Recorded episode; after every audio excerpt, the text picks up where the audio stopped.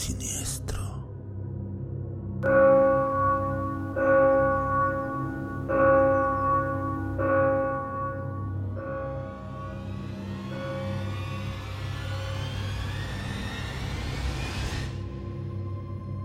Los padres deberían prestar más atención a las cosas que sus hijos ven en la televisión. Recuerdo la primera vez que me sacaron del engaño del mundo de los dibujos animados. Perdí una parte de mi inocencia ese día. Fue algo que formó mi manera de ver el mundo para siempre. Mi hermana mayor y yo estábamos viendo la televisión como lo hacíamos todas las noches antes de acostarnos. Fue a principios de los 90. Tenía apenas seis años. Mi hermana tenía casi nueve años. Un informe especial de Illinois apareció en la televisión que mostraba a un hombre grande. Tenía una sonrisa siniestra que estaba exagerada por una mancha de maquillaje rojo. Triángulos azules ocupaban la mayor parte del área alrededor de sus ojos. El resto de su cara era blanca, como la crema fría. Su traje era extraño, un traje de payaso, la mitad de un rojo sólido, la otra mitad rojo con rayas blancas. Un collar rojo y blanco colgaba debajo de su barbilla. Una mano blanca estaba levantada, como diciendo hola, de forma fría. El locutor dijo que el hombre había sido arrestado por quitarle la vida a 33 niños. No vivíamos cerca de Illinois, pero mi joven mente no entendía eso. Apenas podía entender o procesar lo que estaba escuchando. Todo lo que sabía era que hasta hace una hora me gustaban los payasos. Después de ver eso, estaba aterrorizado, especialmente por ser un chico tan joven. No puedo recordar la siguiente parte, pero a lo largo de los años mis padres me hablaron tanto de ello que casi siento que así ocurrió. Yo, de seis años, estallé en histeria. Me escucharon en toda la casa lloriqueándole a mi hermana. Pero, Bubi, pensé que todos los payasos eran agradables. Pasó una hora, antes de que pudieran calmarme. Mi papá me sentó junto a él, sacó su mapa de los Estados Unidos y me mostró lo lejos que estábamos de Illinois. Cuando eso no funcionó, me explicó que lo habían atrapado y encerrado. El mundo estaba a salvo de él para siempre. No podía entender por qué alguien querría lastimar a los niños, y mucho menos un payaso. Se suponía que los payasos traían alegría, alegría y risas. No cazar chicos y apilar sus cuerpos debajo de su casa. Mi padre me distrajo con algo que era normalmente prohibido para ir a la cama. Helado. La inocencia y la alegría de mi infancia regresaron lentamente con cada cucharada del helado, pero solo un pequeño porcentaje. En poco tiempo, mi papá consiguió dormirme. Una parte de mí sabía que eso aún me molestaba, pero simplemente no podía entender por qué. Ahora, décadas después, estoy divorciado, con un hijo de 15 años, del cual Rachel, mi ex, y yo compartimos la custodia. Todavía odio por completo a los payasos. La Navidad pasada, Rachel me envió una figura de payaso de cuerda, un jódete especial para la temporada navideña. Traté de ser maduro, pero no pude evitar enviar una tarjeta de agradecimiento en respuesta. Contenía solo cinco palabras. Gracias por el excelente regalo. Si eso no fuera lo suficientemente malo, el año nuevo trajo una nueva tendencia. Aparecían en la televisión informes de noticias por todo Estados Unidos sobre los avistamientos de payasos. Se estaba conociendo rápidamente como el año del payaso. Aparecían por todas partes, escuelas, estacionamientos de supermercados, bosques, patios traseros, etc.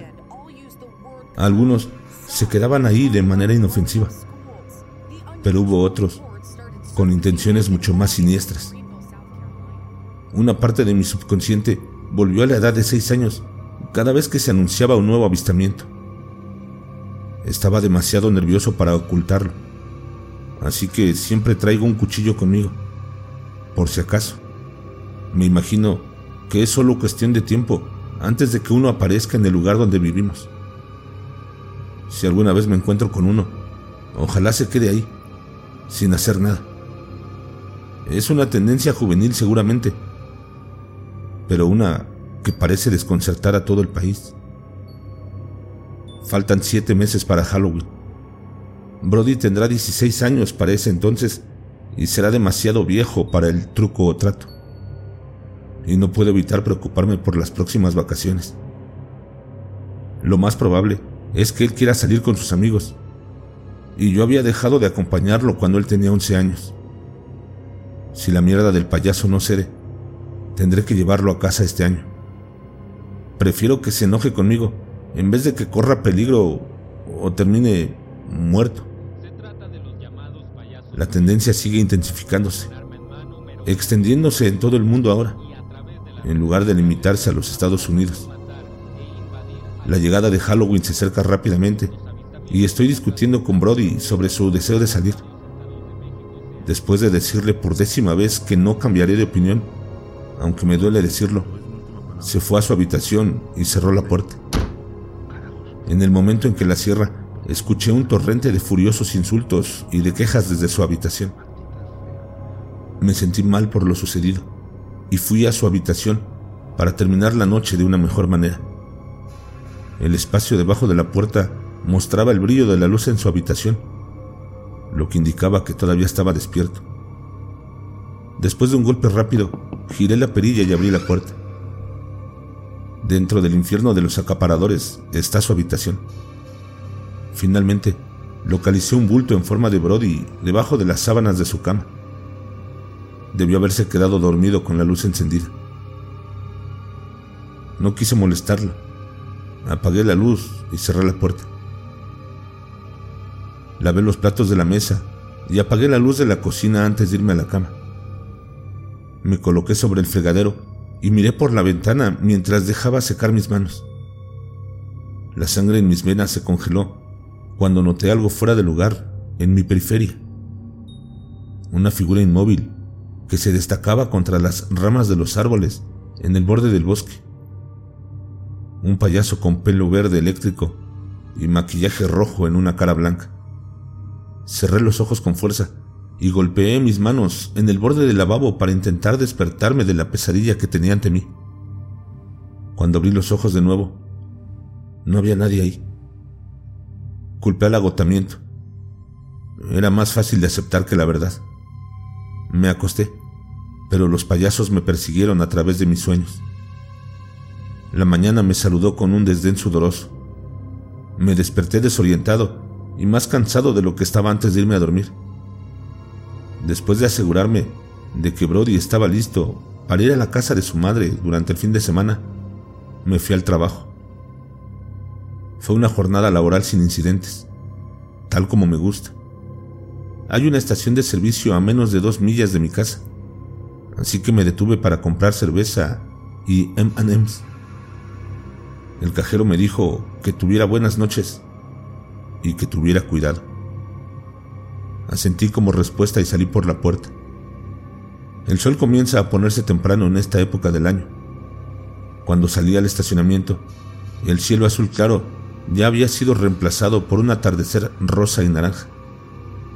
Giré mi auto en la última esquina antes de llegar a casa, y ahí estaba, el payaso de pelo verde estaba parado en el bosque, mirándome.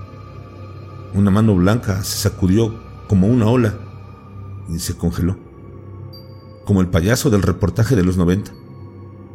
Mi mente me llevó al recuerdo y me costaba mantener el auto en la carretera. Era difícil realizar una tarea tan adulta mientras se vuelve a un estado emocional tan infantil.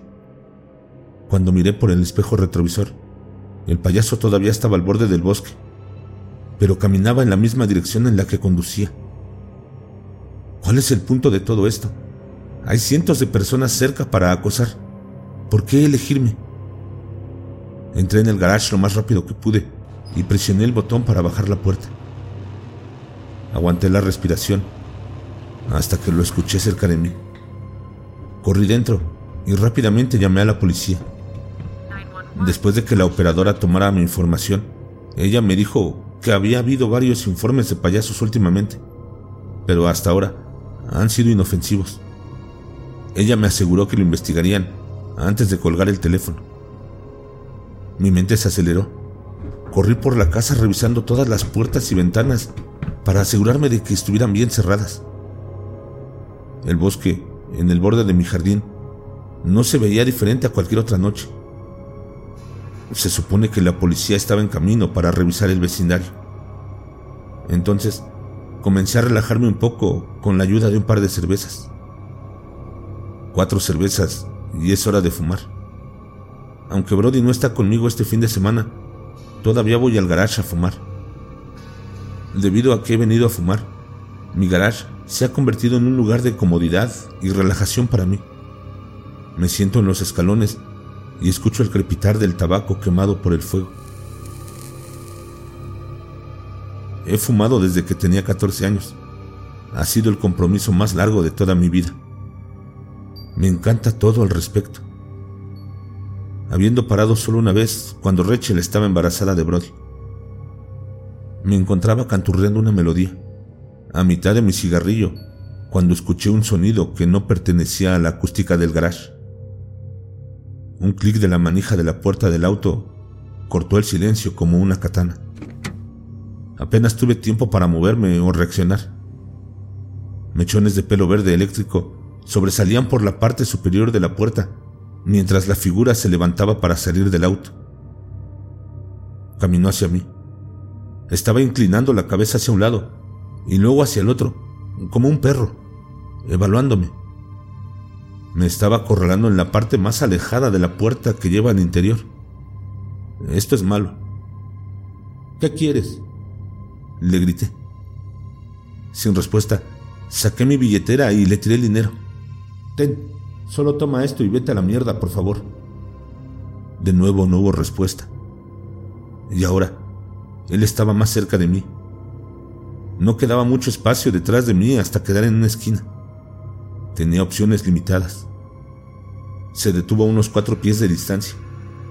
Metió la mano en su traje de payaso y sacó una pistola.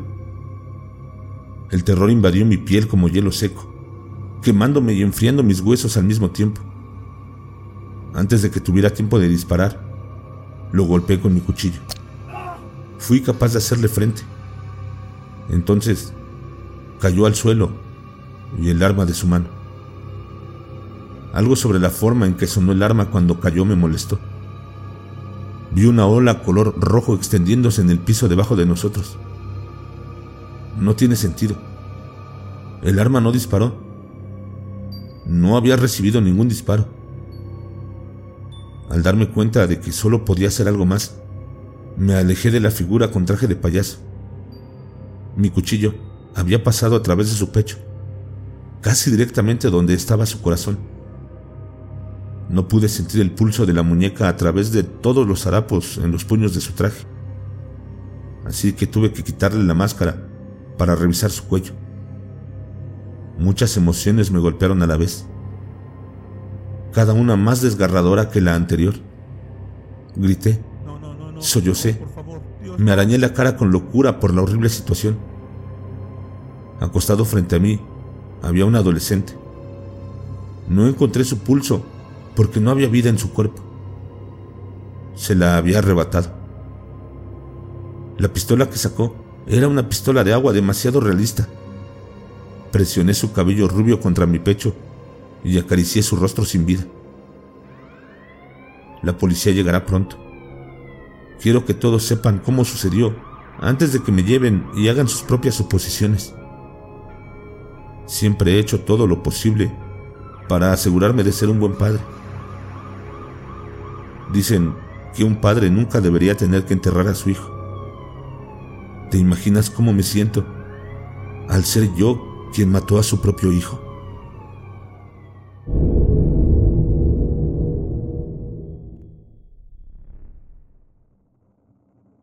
Muchas gracias por llegar al final del episodio.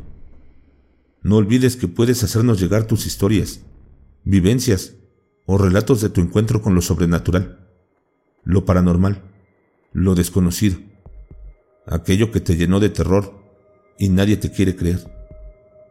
Hazlo al correo electrónico que estará apareciendo en pantalla, al WhatsApp de Más Terror MX, que también aparecerá en pantalla, y únete a mis redes sociales.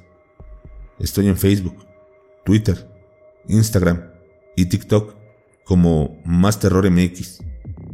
Si el video te gustó, suscríbete, dale like y activa la campanita para que no te pierdas ninguno de nuestros episodios. Y recuerda, no tengas miedo de eso que no puedes ver, pero está ahí.